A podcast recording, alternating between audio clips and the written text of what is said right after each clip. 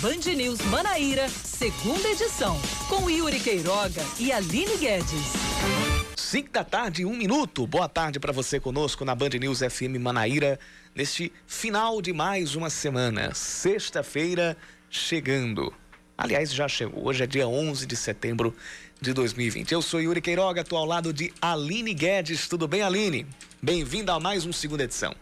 Boa tarde, Yuri Queiroga. Boa tarde para os ouvintes da Band News. Sexta-feira, né? Coisa boa, sexta-feira. Estamos terminando mais uma semana, mas com a nossa rotina de todos os dias úteis, com segunda edição aqui trazendo as principais informações do dia. Vamos embora, Yuri, com as manchetes do dia. Opa, a vinheta é essa aqui.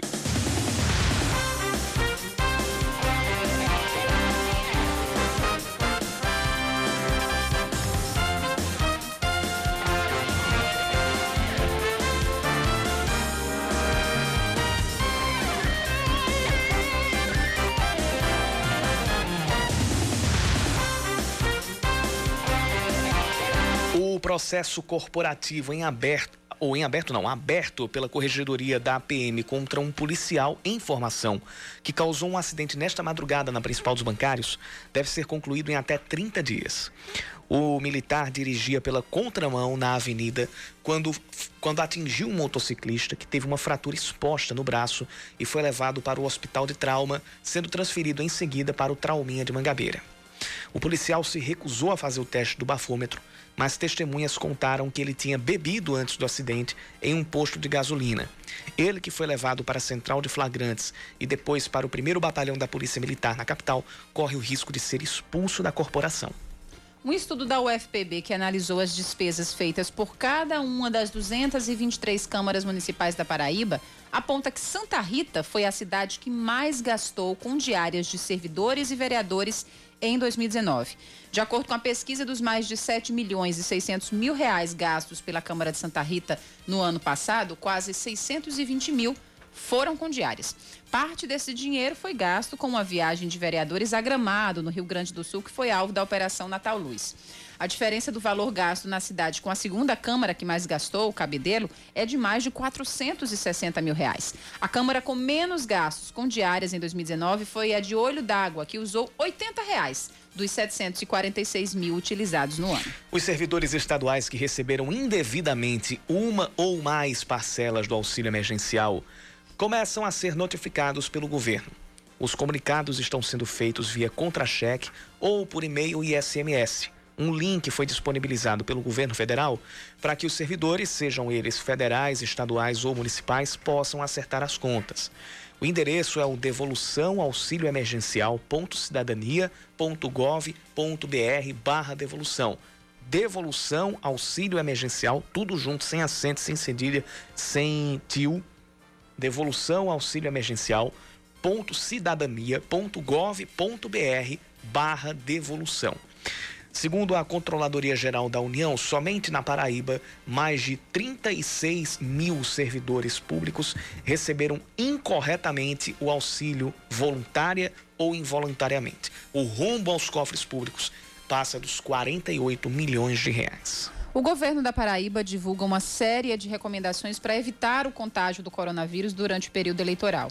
O documento disponibiliza todos os protocolos para campanhas eleitorais, convenções e orientações para o comportamento no dia do pleito. Para os candidatos, a Secretaria de Saúde recomendou que eles não realizem comícios, distribuam materiais impressos e não tenham contato físico com os eleitores, né, com beijo, abraço e aperto de mão. Atualmente, o estado tem 111.495 casos confirmados confirmados da Covid-19 e 2.590 pessoas já morreram por causa da doença. O 13 permanece na lanterna da Série C do Brasileirão depois de empatar em casa com o Remo por 2 a 2. No jogo de ontem, o Galo saiu atrás e, mesmo com um jogador a menos, conseguiu a virada, mas levou o gol de empate aos 42 minutos do segundo tempo. Agora, o Alvinegro viaja para o Amazonas, onde encara o Manaus na próxima segunda, às 8 da noite, pela sexta rodada. Amanhã, a rodada é aberta com o Botafogo entrando em campo diante do Vila Nova, em casa, às 5 da tarde. A TV Band Manaíra transmite esse jogo ao vivo a partir das 15 para as 5, junto com a Band Nordeste. A narração é de Rainan Peralva, com os comentários de Juliana Guimarães. Agora são 5 da tarde e 6 minutos, confirmando 5 e 6. Hora de mais um Band News Manaíra, segunda edição. E você participe com a gente. Manda sua mensagem para o nosso WhatsApp 991 11 9207. 991 11 9207.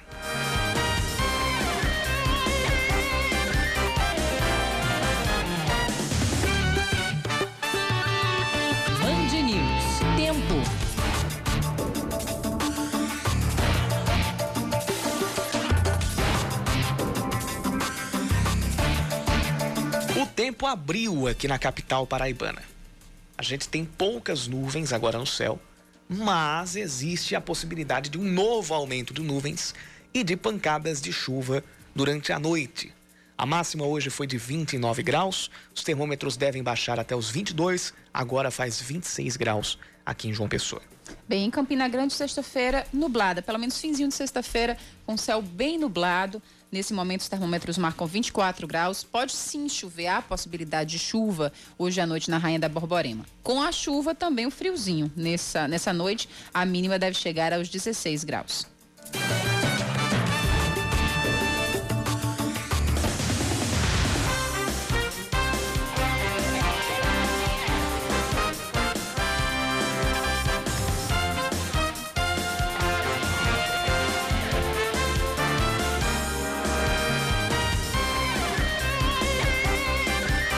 5 da tarde, 7 minutos. Pela segunda vez consecutiva, a Câmara Municipal de Santa Rita lidera o ranking de gastos com diárias para uso dos parlamentares.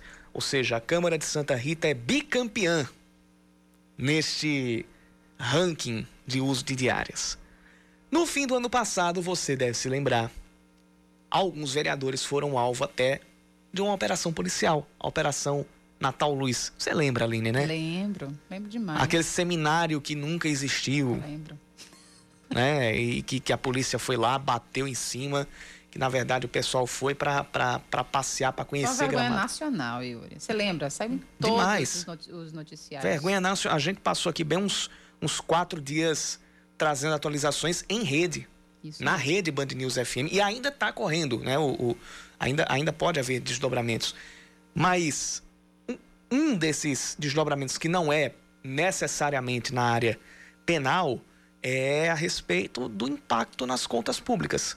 Tá aí Santa Rita com uma diferença, não é somente ser a cidade que gasta mais, é ter uma diferença muito grande para a segunda que gastou mais, que foi Cabedelo. A gente vai, vai ter mais detalhes na reportagem do Oscar Neto. Não é de hoje que o Tribunal de Contas da Paraíba vem acompanhando os gastos excessivos com diárias nas câmaras municipais do estado, especialmente a de Santa Rita, na região metropolitana de João Pessoa. No final do ano passado, o TCE mandou o ex-presidente da casa, Saulo Gustavo, devolver quase 600 mil reais aos cofres públicos. O valor corresponde aos pagamentos de 397 mil reais em diárias não comprovadas e outros 200 mil em gratificações para servidores sem comprovação comprovação de atividades especiais e os gastos não param por aí. Segundo um levantamento de um grupo de pesquisa do curso de gestão pública da Universidade Federal da Paraíba, a Casa Legislativa foi a que mais gastou com diárias no ano passado, cerca de 620 mil reais, oito vezes a mais que a Câmara de João Pessoa, que gastou pouco mais de 83 mil reais. Também no ano passado, 11 vereadores da cidade foram presos durante a Operação Natal Luz, que investigam a viagem feita à cidade de Gramado, no sul do país, que teria sido paga com recursos públicos. Por isso, o professor Fernando Torres, que coordena o grupo de pesquisa, explicou que os números excessivos já eram esperados. Além desses valores de 619 mil na Câmara de Santa Rita, Rita Gastos em Diárias, ela também foi a que pagou um maior quantitativo de diárias, foi 164, e também a que obteve um maior número de beneficiários dessas diárias, que foram 46 pessoas. Além disso, Fernando destaca que duas câmaras tiveram grande concentração na concessão de diárias para poucas pessoas. Outro ponto importante que deve ser estudado com mais profundidade. Câmara de Sumé mesmo. Aí tinha lá em que ela pagou diária para ela mesma. Aí a gente abriu uma solicitação via Serviço de Informação ao Cidadão. Isso já faz quase um mês e até hoje ela não respondeu. Como foi isso? Não sei se foi algum erro de preenchimento, não foi alguém agindo de má fé, mas teve câmera mesmo que ela pagou de 25 a 30 diárias para somente um beneficiário, só essa pessoa recebeu. Tinha câmaras em que quem recebia o benefício era o presidente da Câmara e, o, e um servidor. Isso foi uma coisa assim comum que a gente encontrou. No ranking de gastos, depois de Santa Rita, aparecem Cabedelo, Conde, João Pessoa e Cajazeiras. Já entre as cidades que menos gastaram estão Arara, São José do Brejo do Cruz e Olho d'Água. A eleição é dia 15 de novembro, né? Então, fica um recado pro pro cidadão, fica um recado pro eleitor e fica um recado para os candidatos. Não cometam esses erros de novo, não. Dinheiro público, ele não é, ele não é não é para ser os, eu vou usar aqui um termo bem, bem, bem popular mesmo. Os cofres públicos não estão com dinheiro para chafurdo, não. Não é porque é público que é a casa da mãe Joana, né? Exatamente. não é, tem, tem, tem que se acabar com, com, com chafurdo com dinheiro público. O recado é esse: é recado para quem é candidato e para quem vai votar. Porque quem vai votar vai se lembrar, ou tem que se lembrar, de quem tira a, a, a própria cara para lambança. Na verdade, para brincadeira. Acho, só acho que, que vai acabar um dia quando as pessoas se conscientizarem que precisam levar isso a sério, precisam levar isso como critério para as urnas. E não somente é isso, são duas vias. Primeiro, o eleitor levar isso como critério. E segundo, quem for eleito levar isso como critério para as próprias ações também. Só assim é que o negócio muda de figura.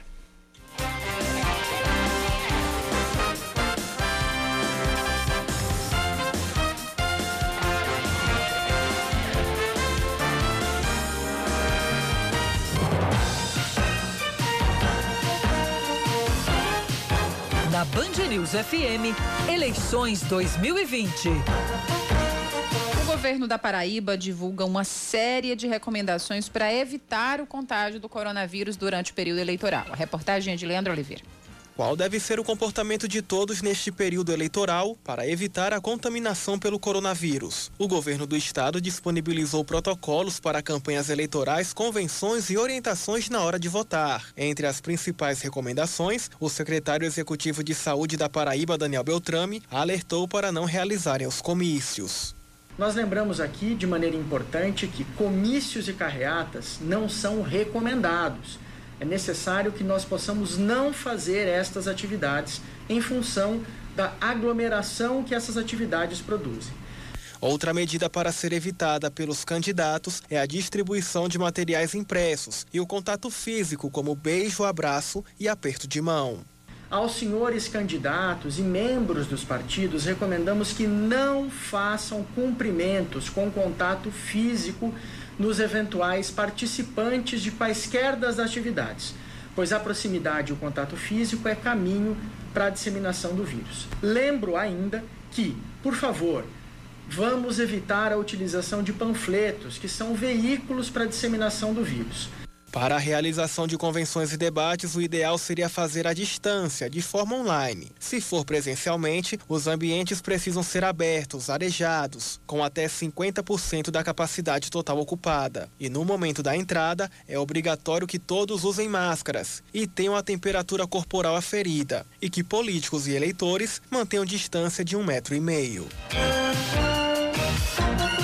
E ainda falando de eleições, o Cidadania confirmou ontem a indicação do nome do vereador Léo Bezerra para vice na chapa de Cícero Lucena, do Progressistas, na disputa para a Prefeitura de João Pessoa. Com a indicação do Cidadania, partido do governador João Azevedo, o vereador, que é filho do, do de Ervásio Bezerra, deputado e que ocupa também a Secretaria de Juventude, Esporte e Lazer, desbancou o vereador Bruno Farias, que também vinha sendo cogitado. Léo Bezerra é integrante ao bloco de oposição, integrante do bloco de oposição ao prefeito Luciano Cartacho na Câmara de Vereadores. E os nomes dele e de Cícero Lucena vão ser confirmados em convenção conjunta prevista para o dia 16 no estacionamento do estádio Almeidão, aqui em João Pessoa. Já Raoni Mendes, do Democratas, aqui em João Pessoa, e Ana Cláudia Vital, do Podemos em Campina Grande, disso aí deve ser. Uh, surge aí, na verdade, um resultado de uma aliança recíproca que foi uh, anunciada em João Pessoa e na cidade de Campina Grande entre DEM e Podemos, um acordo que foi uh, costurado pelo ex-senador Efraim Moraes. É, essa aliança vai referendar a candidatura de Raoni Mendes à prefeitura, com o Podemos indicando o nome para vice, Ana Cláudia Vital, que é a esposa do senador veneziano Vital do Rego.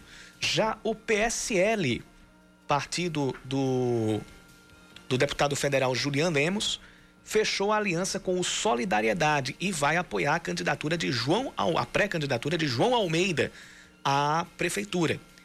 O PSL indicou como vice Carlisson Figueiredo.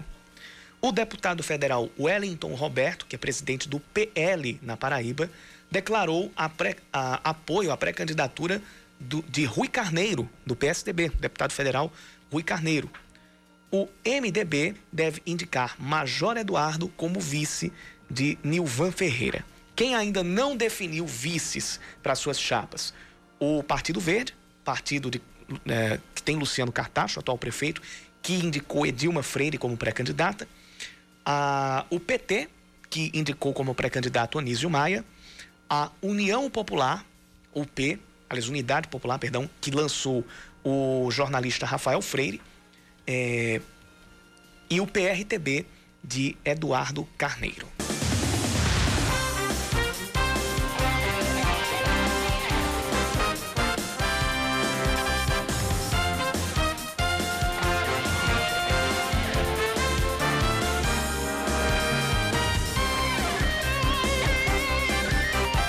Ponto 5 e 20, quatro investigados na Operação Calvário terão de explicar à Justiça por que violaram o uso da tornozeleira eletrônica. São eles a prefeita do Conde, Márcia Lucena, o ex-procurador-geral do Estado, Gilberto Carneiro, e o, o ex-secretário executivo de Estado, José Arthur Viana, além de Coriolano Coutinho, irmão do ex-governador Ricardo Coutinho. A decisão do desembargador Ricardo Vital de Almeida, que está à frente dos processos da Calvário no Tribunal de Justiça, deu 72 horas para que eles apresentem defesa. Os quatro foram presos no fim do ano passado na Operação Juízo Final, desdobramento da Calvário, que também prendeu Ricardo Coutinho, apontado como suposto chefe da organização criminosa, que, junto com organizações sociais, teria desviado mais de 130 milhões de reais dos cofres públicos em contratos da saúde com o governo do Estado. O Superior Tribunal de Justiça concedeu liberdade a todos eles, mas impondo medidas cautelares. Uma delas foi o uso da tornozeleira eletrônica. Uma pesquisa de opinião sobre as unidades socioeducativas da Paraíba está sendo feita pelo, pelo Ministério Público Estadual. Tanto os menores que cumprem medidas nas unidades quanto os servidores dos locais vão participar, mas de maneira sigilosa. A ideia surgiu a partir da suspensão das inspeções presenciais nas unidades de internação. Segundo o MP, a cada 20 dias, as promotorias de justiça responsáveis pela região onde fica cada centro socioeducativo vão coletar as informações prestadas. 11 agências da Caixa vão ser abertas na Paraíba amanhã para os saques do auxílio emergencial e do FGTS. Atenção, amanhã também está uh, disponibilizado o calendário para saques do FGTS no primeiro serviço, que é o do auxílio emergencial, podem sacar os benefícios, os beneficiários, perdão, nascidos de janeiro a novembro. No segundo, aqueles beneficiários que nasceram de janeiro a abril, ou seja, o FGTS vai de janeiro a abril, o auxílio emergencial de janeiro a novembro. A relação de agências que estarão abertas pode ser conferida no site do banco da Caixa Econômica Federal, que é o www.caixa.gov.br barra atendimento. Repetindo, www.caixa.gov.br barra atendimento. O IFPB divulga um edital de seleção com 1.085 vagas em cursos técnicos para o segundo semestre letivo, o 2020.2. As inscrições que valem para cursos em 13 campi da instituição podem ser feitas entre os dias 14 de setembro e 2 de outubro pela internet. Para se inscrever, o candidato precisa preencher eletronicamente todos os itens do formulário de inscrição e o questionário socioeconômico, anexando o histórico escolar ou o boletim de desempenho individual do Enem. A seleção será realizada por meio de análise do histórico escolar. O Campinense anuncia a contratação do atacante Jone Chulapa. Ele vem para substituir Quincy Jones, que foi anunciado, mas que deixou a equipe alegando problemas particulares. Johnny Chulapa vem para ser mais uma opção no ataque comandado pelo técnico Givanildo Salles e deve disputar posição com Fábio Júnior, Rafael Ibiapino e também com o, com o Jobson, aquele mesmo, ex-Botafogo, que foi anunciado pela Raposa para a disputa da Série D do Brasileirão. Campinense deve estrear na competição no próximo sábado contra o América de Natal, lá na Arena das Dunas, na capital potiguar, às quatro da tarde.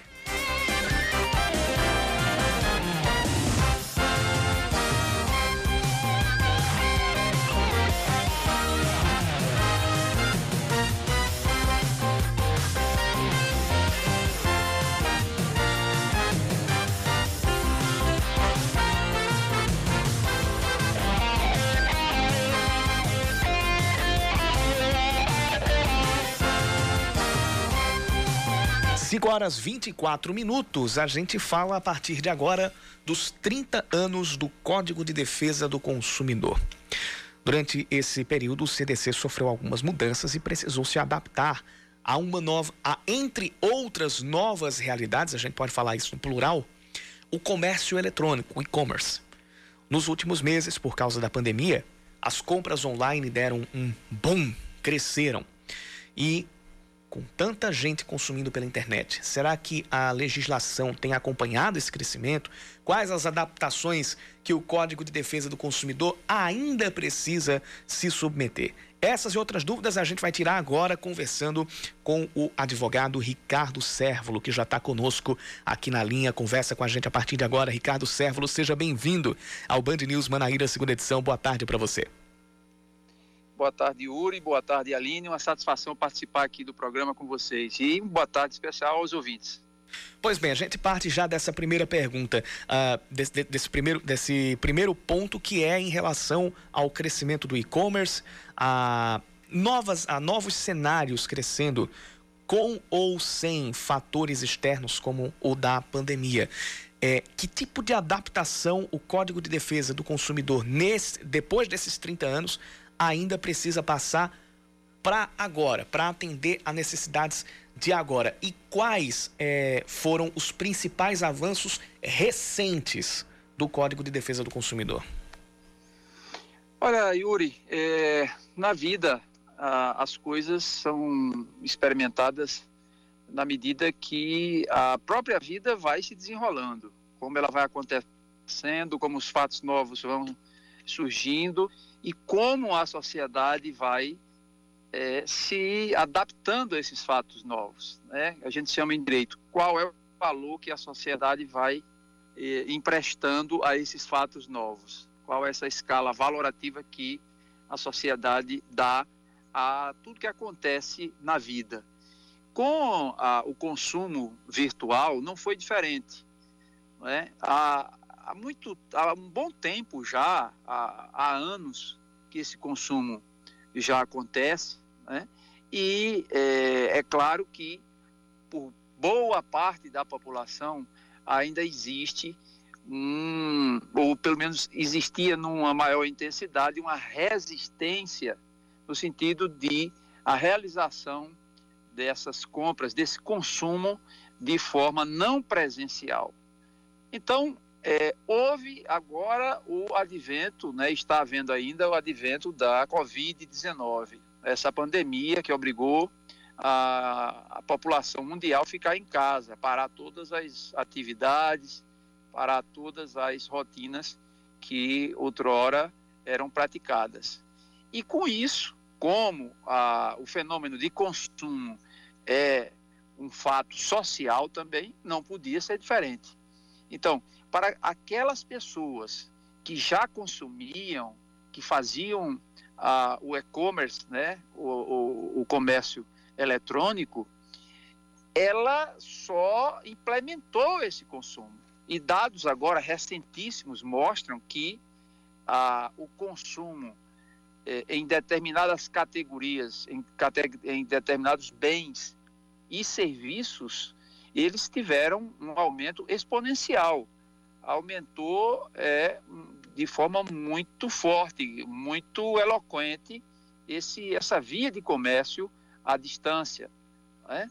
especialmente nas, nas, é, nas plataformas, nas redes sociais, é, as propagandas que saem nas redes sociais e o comércio virtual.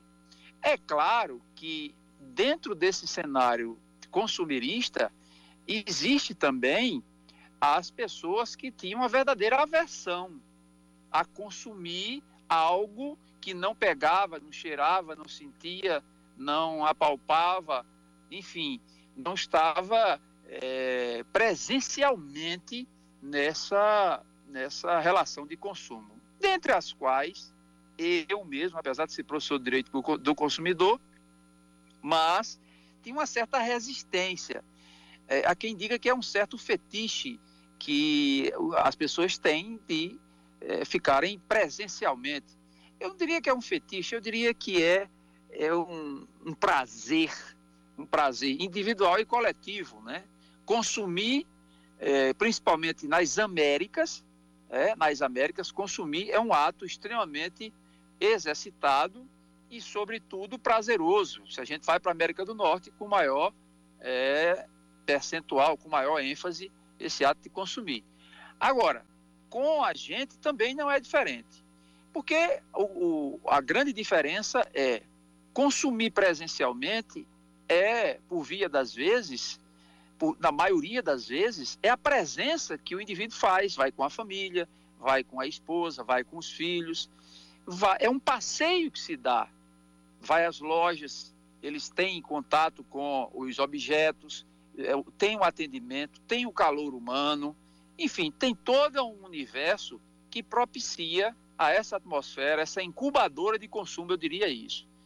Só que, como esses tempos são constantes e há uma mudança é, perene, uma mudança gradativa, aconteceu esse fato novo que foi a Covid-19. Uhum. Que as pessoas, por estarem dentro de, é, de, uma, de, uma, de uma cena restritiva, um enclausuramento, todo mundo preso, né? Então, isso gerou ansiedade, isso gerou, uh, despertou a vontade de compensar, digamos, essa dor existencial que as pessoas estavam e ainda é, estão passando para direcionar a, ao consumo. Então, tudo isso é, gerou um aumento com a quebra de tabus em relação ao consumo à distância. Uhum. O código, como sabemos, é anterior a, a, ao início né, da popularização da internet aqui no Brasil, quando a legislação. Sim, 1990. Isso, quando a legislação foi criada, não, não se tinha como prever que, que a mudança nos hábitos de consumo seria tão grande. Só acredita que uma atualização desse código seria bem-vinda, por exemplo, levando em conta como o senhor bem descreveu, né, a expansão desses canais de venda pelos sites, pelos aplicativos, pelas redes sociais, porque algumas coisas o código necessariamente não prevê. Seria bem-vinda uma, uma atualização? Olha, Aline, eu acredito que sim, mas pontualmente, para corrigir ou para coibir algumas práticas abusivas, é, de forma é, central, de forma é, objetiva até porque você, quando tem esse consumo à distância, você já goza dessa prerrogativa de é, pegar o produto, é, ver o produto, avaliar o produto e, caso não queira, poderá devolver desde que o faça no prazo de sete dias. É? Então você tem é, essa, essa regalia que na, no consumo presencial não, não existe. Né? A gente é, às vezes convenciona três dias, quatro dias, cinco dias, mas não existe essa, essa deliberação específica. O que, o que há, às vezes, é, na grande maioria das vezes, é que as lojas tratam isso e colocam três dias de prazo, uma espécie de uma, uma concessão que as lojas fazem para que o consumidor assim proceda para trocar. Agora, é claro que é, abusos, propaganda enganosa, tudo isso já existe dentro do, do Código de Defesa do Consumidor e os órgãos de proteção ao Código de Defesa, ao direito do consumidor, eles já atuam muito bem disso. Aí a gente tem as delegacias especializadas, tem os juizados especializados, tem os PROCONs estaduais, os PROCONs municipais, enfim, você tem toda essa, essa gama de proteção ao consumo posso dizer seguramente aqui, Yuri, Aline e aos seus ouvintes, é, o nosso Código de Defesa do Consumidor, ele é um dos mais avançados do mundo. É preciso que se registre isso para que a gente não fique só é, pensando que há um rebaixamento em relação a outras legislações, mas esse código nosso, esse diploma legal nosso do direito do consumidor, ele serve de ser para ser copiado em outros países, como já foi copiado em outros países. Então, se tiver alguma mudança, é, ela deve ser muito pontual. Eu, eu sempre tenho resistência a esse hábito que no direito brasileiro tem de, a cada 15 dias, fazer uma lei para alguma coisa. Eu acho que as leis existem, precisa sim fazer um pequeno ajuste para a relação é, do comércio eletrônico, mas nada que mude a estrutura, a essência e ao propósito do, da ideia central que é que foi colocada dentro do Código de Defesa do Consumidor, porque vejo que o consumidor ele está bem aquinhoado, está bem contemplado e exerce seu direito. Hoje você vê que há uma consciência das pessoas no ato de consumir, né, de ler rótulo, de verificar a validade, de verificar a segurança do produto, não só para, para si, mas para as crianças, enfim. Há um esclarecimento e isso deve-se a uma campanha é, diuturna dos governos nas mais variadas espécies, nas mais, mais, mais variadas esferas, tanto municipais, é, é, tanto municipal quanto estadual, quanto federal, para esclarecer é, o consumidor brasileiro. Mas uma pequena, uns pequenos ajustes, eu respondo positivamente que ainda será necessário, Aline. Só para a gente concluir com essa, essa migração que, como o senhor bem pontuou, não tem mais volta, né? A gente está vivendo realmente um novo tempo, uma migração de fato para o ambiente virtual. É, os consumidores, quais são os cuidados que os consumidores devem tomar para não terem dor de cabeça nas, na hora de comprar pela internet? Primeiro, verificar é, o, a procedência, qual é o site, qual a credibilidade que o site tem. Desconfiem de preços muito baratos. Atenção, eu acho que isso é uma, talvez a, a, uma das partes mais é, chamativas da nossa entrevista. Atenção para produto que está muito abaixo do preço do mercado. Não existe milagre. Milagre só quando Deus quer se tem um produto que tem um excessivo apelo para uma depreciação do preço, fique ligado, porque aí pode ter algum, alguma pegadinha, alguma irregularidade. Tenham atenção também nos comentários dos sites que você é, visita. Geralmente tem comentários a respeito de como foi o atendimento, de como foi o pós-venda, porque isso é muito importante é aquilo que acontece depois de realizado o, a relação de, de, de, de, compra e pagamento, de compra e venda, qual, qual, é a assistência que as empresas dão e deem uma checada de um modo geral o que há registrado é, nos, nos comentários dos consumidores quanto à satisfação é, da, da compra realizada. Muito bem, a gente conversou com o advogado Ricardo Sérvulo. Ricardo, mais uma vez, muito obrigada pela sua disponibilidade em conversar conosco. Um abraço para você, bom final de semana. Para vocês também, Yuri, Aline e para todos os seus ouvintes. Um prazer estar aqui. Bom final de semana. Obrigado. A gente conversou aqui no Band News Manaíra, segunda edição, com o advogado Ricardo Sérvulo. Agora são 5 da tarde, mais 38 minutos. Você pode participar com a gente, mande sua mensagem para o nosso WhatsApp 991 11 9207, 991 11 9207. Hoje nós ficamos disciplinados, hein? Não é, rapaz. 5h40 em ponto. No... bem nos pregos. pregos 5 e 40 Leandro Oliveira e Samara Gonçalves, com toda certeza, estão felizes. Orgulhosíssimos. Continuamos com o Band News Manaíra, segunda edição, e mais uma rodada de manchetes para quem está nos acompanhando no Dial, no FM 103.3, além do bandnewsfm.com.br e do aplicativo Band Rádios. A ação que investiga o ex-governador Ricardo Coutinho pela morte do ex-diretor de suporte à tecnologia da prefeitura, Bruno Ernesto, é arquivada pela Justiça Estadual. O processo foi protocolado em 2015 no Superior Tribunal de Justiça, mas voltou para a primeira instância no ano passado, quando Ricardo encerrou o mandato e perdeu a prerrogativa de foro. O crime foi em 2012. A denúncia levantava a hipótese de que Bruno Ernesto teria sido vítima de queima de arquivo por informações ligadas a supostas irregularidades no projeto Jampa Digital. O parecer do promotor Marcos Antônio da Silva Leite indica ausência de indícios de participação do ex-governador Ricardo Vieira Coutinho no evento delituoso.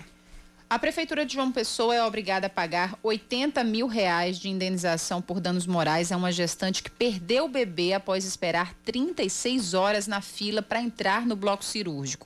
Ela deu entrada na maternidade do Instituto Cândida Vargas no dia 11 de janeiro de 2011, já em trabalho de parto. Porém, ela só foi encaminhada para a cirurgia às 5 da tarde no dia seguinte. A prefeitura refutou que a perda do bebê tinha sido por negligência e argumentou que o estado de saúde da criança tinha a ver com um quadro de descolamento da placenta da mãe. A quarta Câmara Civil do Tribunal de Justiça da Paraíba manteve a decisão da terceira vara da Fazenda Pública da comarca da capital. O governo do estado publica as listas de progressão vertical de policiais penais da Paraíba. Esta deve ser a primeira etapa do plano de cargos, carreira e remuneração para os profissionais da área, após o anúncio dos novos PCCRs pelo governador João Azevedo. Ao todo, devem ser cumpridas quatro etapas, sendo a última em dezembro. As listas estão disponíveis na edição de hoje do Diário Oficial do Estado. O volume de vendas do comércio varejista paraibano cresceu 19,6% e teve a segunda maior alta do país em julho, em comparação a junho. Os dados da pesquisa mensal do comércio do IBGE apontam que o estado superou a média nacional de 5,2% e só ficou abaixo do verificado no Amapá, de 34%. Em relação a julho do ano passado, o volume de vendas na Paraíba teve alta de 10,9%, acima da média do país, que foi de 5,5%, e a receita nominal do comércio varejista, varejista cresceu 13,4%, também maior que o indicador brasileiro de 8,8%. Já no acumulado de 12 meses, o setor paraibano apresentou variações de 2,3% no volume e de 4,9% na receita. O zagueiro Fred está fora do restante da temporada 2020-2021. A gente fala 2020-2021 porque a Série C do Brasileiro vai até fevereiro do ano que vem. Ele está fora do restante da Série C do Campeonato Brasileiro e desfalca o Botafogo durante toda a competição. O departamento médico do Belo identificou uma ruptura no, em um dos ligamentos do joelho esquerdo. Ele tinha sofrido uma entorse na partida contra o Imperatriz no último sábado, quando o Botafogo venceu pela primeira vez na Série C, ganhou do Imperatriz por 2 a 1. E ontem o departamento médico confirmou a ruptura do ligamento cruzado anterior. É, foi foi a, a lesão exata que o Fred sofreu. Ele rompeu o ligamento cruzado anterior do joelho esquerdo numa lesão bem semelhante, semelhante não, igual à sofrida pelo volante Rogério, que está fora desde a segunda fase da Copa do Brasil contra o Fluminense, jogo ainda antes da pausa pela pandemia do coronavírus. A recuperação deve durar aproximadamente seis meses. No caso do Rogério, o Rogério ele ainda está em fase final de recuperação e se e, e pode voltar, mas talvez só no segundo turno da Série C do Brasileiro. Então, Fred zagueiro que foi capitão da equipe durante várias partidas, vai precisar fazer uma cirurgia, ele vai tratar dessa ruptura de ligamento e não volta mais na Série C do Brasileirão. Fred só deve voltar no ano que vem.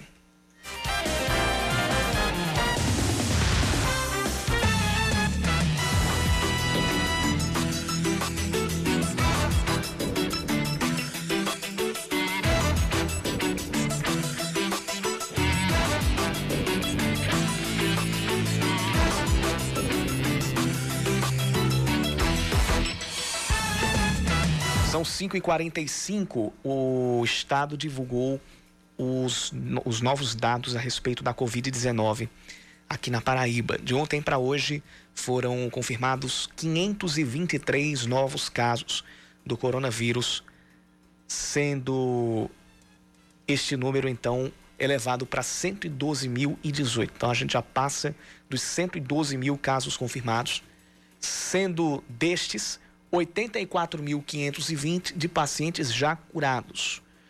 O número de mortes subiu para 2.604, saiu de, saiu de 2.590 para 2.604. Sete mortes foram confirmadas nas últimas 24 horas e outras sete de datas anteriores também foram atribuídas oficialmente ao coronavírus nesta sexta-feira.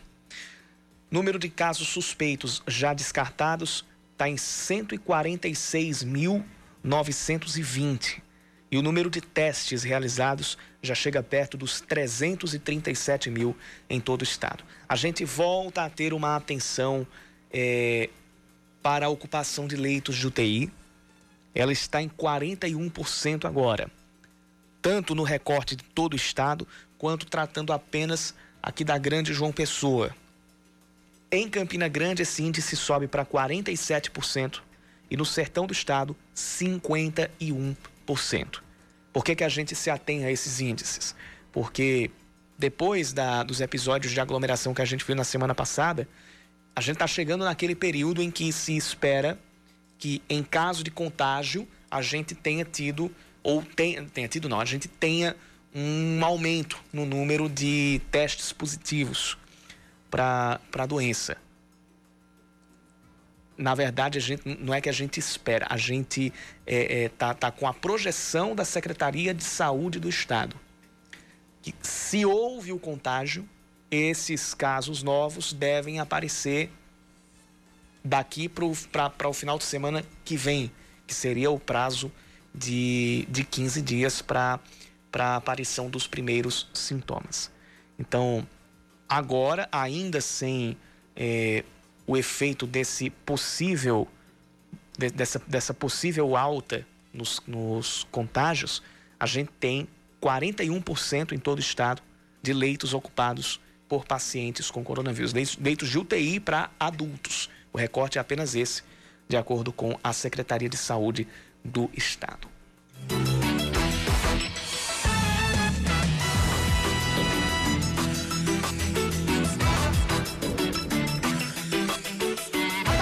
Tem a maior produção de cachaça de alambique do Nordeste. E apesar da alta carga tributária, se comparada com outras bebidas alcoólicas, o setor tem gerado empregos diretos e indiretos. Acompanhe na reportagem do Leandro Oliveira. São pelo menos 34 estabelecimentos com produção essencial de cachaça em municípios paraibanos. Segundo o Ministério da Agricultura, no Nordeste, a Paraíba lidera a produção do produto de forma artesanal. Aquela pinga feita em alambique. O presidente da Associação dos Engenhos Produtores de Cachaça na Paraíba, Múcio Fernandes, conta que um dos motivos para o Estado ser protagonista é a tradição existe dois processos de produção. Tem o processo de alambique e o processo de coluna. Aí, no caso da Paraíba, é, como Minas Gerais, certo? Rio Grande do Sul, Rio, são estados que são tradicionalmente produtores de cachaça de alambique. Se você for pegar para cachaça de coluna, não. Aí você, Pernambuco, no Nordeste, Pernambuco é o maior produtor. Apesar da produção e consumo interno serem fortes, o que atrapalha a comercialização do produto é a alta carga tributária. Quanto à cachaça, você paga aí 25% de IPI, a cerveja paga 6%.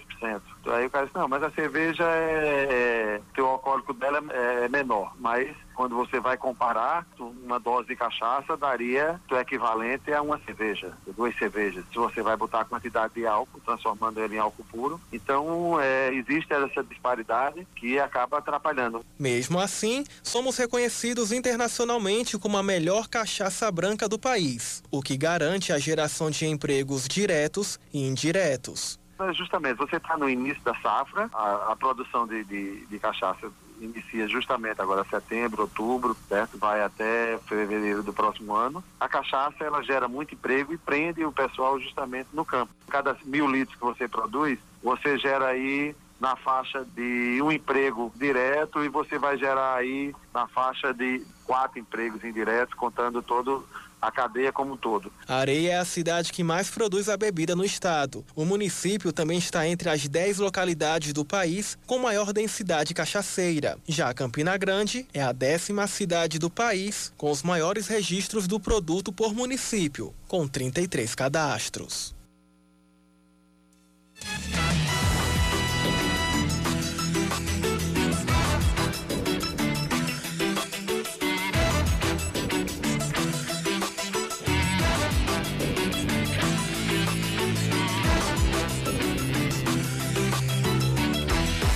551, você continua participando com a gente. Mande sua mensagem para o nosso WhatsApp 991 11 9207, 991 11 9207. Tem um ouvinte aqui, o Elson Pereira, que mora no Rio de Janeiro. Tem a Band News FM, a Band News Fluminense FM lá no 90.3, mas ele diz que sempre que possível, além de ouvir a Band News FM lá do Rio, ele bota lá no bandnewsfm.com.br e escolhe qual? A Band News FM Manaíra, para matar a saudade aqui da terrinha. Oh, que bacana, hein? Muito nos honra a sua audiência. Um abraço, querido. Elson Pereira, lá direto do Rio de Janeiro. O Fred dos Bancários também está é, interagindo com a gente. E ainda o ouvinte uh, Luciano Gomes, além do, do Bruno Lobo. Bruno Lobo, que também interage conosco, também está sempre acompanhando a segunda edição. Nosso WhatsApp é o 991 11 9207, 991 11 9207. Seu caminho. Informações da CEMOB. Mais uma vez, engarrafamento na BR-230 a partir do viaduto do Geisel até o viaduto das Três Lagoas. Só que, como hoje é sexta-feira, a gente vai dar uma olhada se é somente até lá. E olhando para o mapa da CEMOB, a resposta é não. O engarrafamento ele se estende pela BR-101 até o viaduto de Bahia. Então, atenção, você que vai sair de João Pessoa, você que está em direção a Bahia, Santa Rita, ou que vai sair aqui da região metropolitana em direção ao litoral norte, Mamanguape, Rio Tinto, Baía da Traição, vai para Guarabira também ali pelo litoral norte, ou vai para Natal pela BR-101 e você que vai pegar a BR-230 em direção a Campina Grande, em direção ao interior do estado. Tem engarrafamento começando já de antes do viaduto do Geisel, isso no sentido João Pessoa Bahia. E aí a lentidão segue. Viaduto do Geisel, Macro, é, viaduto do Oitizeiro, Corpo de Bombeiros, acesso oeste, o trânsito só vai melhorar perto do viaduto de Bahia, já no encontro das BRs 230 e 101. Esse engarrafamento, ele já provoca também reflexos no acesso oeste. O trânsito começa a ficar muito pesado a partir ali da subida da, da ladeira para quem vai para o Alto do Mateus, para a entrada do Alto do Mateus, para o bairro dos Novais, e vai pegar ali em direção à, à, à BR-101 para sair para Bahia ou então para fazer o retorno. Quem pega o retorno para para vir aqui para a BR 230 ou então para pegar a 101 no sentido Recife, aí pega trânsito um pouquinho mais tranquilo. Não há engarrafamento, mas aí a gente tem aquele ponto com trânsito mais pesado é, ali na frente da entrada da, da Cajepa de Marés, na entrada da barragem de Marés e também é, do Corpo de Bombeiros. Então, por lá a gente tem esses pontos com entreveros no trânsito e você que está na BR, está no meio do engarrafamento, é, o negócio agora é ter paciência, cuidado e calma. A gente também tem a, o final da rua Nina Lima, com um trânsito muito pesado para quem vai pegar o acesso oeste, ali pela Índio Piragibe, ou então para quem vai para Bahia, acessando a Avenida Nova Liberdade. E tem trânsito complicado também na Avenida Liberdade, lá saindo do, do SESI para o centro de Bahia, pelo menos até o binário, a gente está com trânsito carregado lá no centro de Bahia. No viaduto do Cristo, segundo a CEMOB, o trânsito é intenso e lento nos acessos aos bairros do Geisel e do José Américo. A gente também está com trânsito pesado a saindo lá do viaduto para quem vai pegar a rotatória do José Américo no início da Avenida Hilton Souto Maior. E aí nas quatro chegadas da rotatória, nos dois sentidos da Hilton Souto Maior, para quem vem também da Agostinho Fonseca Neto, vindo lá do Geisel, e para quem está saindo ali da lateral da garagem da Transnacional, a gente tem engarrafamentos. Na Hilton Souto Maior tem outro ponto com trânsito lento. Quem está ali na ladeira do José Américo, em direção à rotatória do Caique, um pouco antes do trevo de Mangabeira, pega trânsito carregado depois do bem mais do José Américo. Você desce, sobe a ladeira, com lentidão no trânsito. Essa lentidão também afeta ali a região da lateral da SEAP e também ah, os dois sentidos da Mangabeira por dentro, para quem está vindo do bairro em direção ao Trevo e também ao próprio bairro dos Bancários. A gente também está com trânsito com algumas retenções lá na Avenida Josefa Taveira, no bairro de Mangabeira e também na principal dos Bancários. A Epitácio Pessoa está com trânsito fluindo bem nos dois sentidos, a, a exemplo da Avenida Rui Carneiro. E a Pedro II só tem retenção chegando ali ao semáforo da Rui Barbosa. De resto, o trânsito vai fluindo bem. A Via Expressa Padre Zé, de acordo com a CEMOB, está com trânsito bom, tendo maior fluxo no sentido bancários, mas sem registro de engarrafamentos. E na Beira Rio, finalzinho da Avenida Beira Rio, tá com trânsito bom ali na ladeira de acesso para o bairro do Altiplano, nos dois sentidos também. O resto da Avenida Beira Rio também está com trânsito bom, só tem algumas retenções ali no sentido centro, principalmente chegando à esquina com a Clemente Rosas, que leva ali para a Praça São Gonçalo e também para a Praça Pedro Gondim.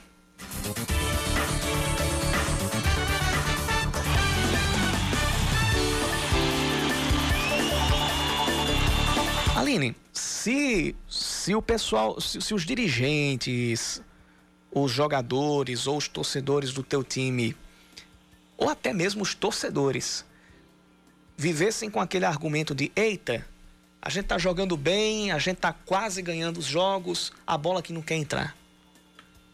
Você ficaria sem paciência, né? Totalmente. Em quatro jogos, você quase ganhar dois e perder cinco pontos com esse discurso cômodo, assim, é pra é... tirar qualquer um de sério, né? Lógico. É. é a situação que está acontecendo no 13. O 13 jogou quatro partidas, tem apenas um ponto somado, e em dois jogos o 13 vencia até o final do jogo. O caso de ontem. 13 com um a menos ainda conseguiu virar o jogo, conseguiu buscar a virada Estava ganhando de 2 a 1 um, até os 42 do segundo tempo, levou o empate do Remo. Aconteceu a mesma coisa na estreia contra o Santa Cruz. O time estava ganhando de 2 a 1 um, levou dois gols ali no final do jogo, perdeu por 3 a 2 Nessa brincadeirinha, 13, que tem um ponto hoje, deixou de somar cinco. Poderia estar hoje com um jogo a menos, com seis pontos, com a chance de, quando nivelasse ali o número de jogos, entrar no G4. Mas está com baita prejuízo para correr atrás aí na Série C. O Botafogo também não fica muito atrás, não. Mesmo que venha de vitória, mesmo que venha um pouco mais é, flat, a gente pode dizer que o Botafogo vem ali respirando melhor. Vai enfrentar o Vila Nova amanhã, jogo que tem transmissão da TV Band Manaíra a partir das 4h45 da tarde. Bola rola às 5 da tarde com a narração do Rainan Peralva e os comentários da Juliana Guimarães, uma transmissão da Band Nordeste o Botafogo ainda está tá devendo uma atuação convincente e deixar de lado alguns quases. Por exemplo, você é, é, é, quase jogar bem, enfim. O, o, Botafogo não foi um time tão de quases, não. Foi mais concreto mesmo, principalmente na parte das desvirtudes. Mas é um time que agora vai, vai esboçando uma melhoria e tem amanhã a chance de definitivamente arrancar e definir-se como uma equipe que vai brigar pela classificação e que vai brigar pelo acesso. A grande chance do Botafogo é essa. E para o 13, o remédio é deixar de quase jogar bem e passar a ser mais constante nas virtudes. Ou seja, se joga bem, busca jogar bem até o final. Segura os resultados. Não dá para você jogar bem durante um tempo e no final entrega a paçoca. Na competição, meu velho, o que vai importar ali, o, o, o desempenho importa, mas na tabela o que vai contar são os pontos. Às vezes você joga cinco partidas mal, mas faz o suficiente, faz os pontos, tá lá. Depois você cobra do, do, do desempenho. Mas tem que começar a somar pontos. Seis em ponto, eu digo até segunda. Eu digo até logo. Vem aí o É da Coisa com Renato Azevedo. Já tá entrando, né? Exatamente. Segunda-feira eu tô no primeira edição ao lado de Rejane Negreiros e o segunda edição vai ser com Aline e Cacá Barbosa. Barbosa. Muito bem. Nossa íntegra do segunda edição estará disponível no Spotify, assim como a primeira edição e também as nossas reportagens e colunas. Acessa lá, Band News FM Manaíra. Um cheiro para todo mundo. Reinaldo Azevedo já tá chegando. Você ouviu Band News Manaíra, segunda edição.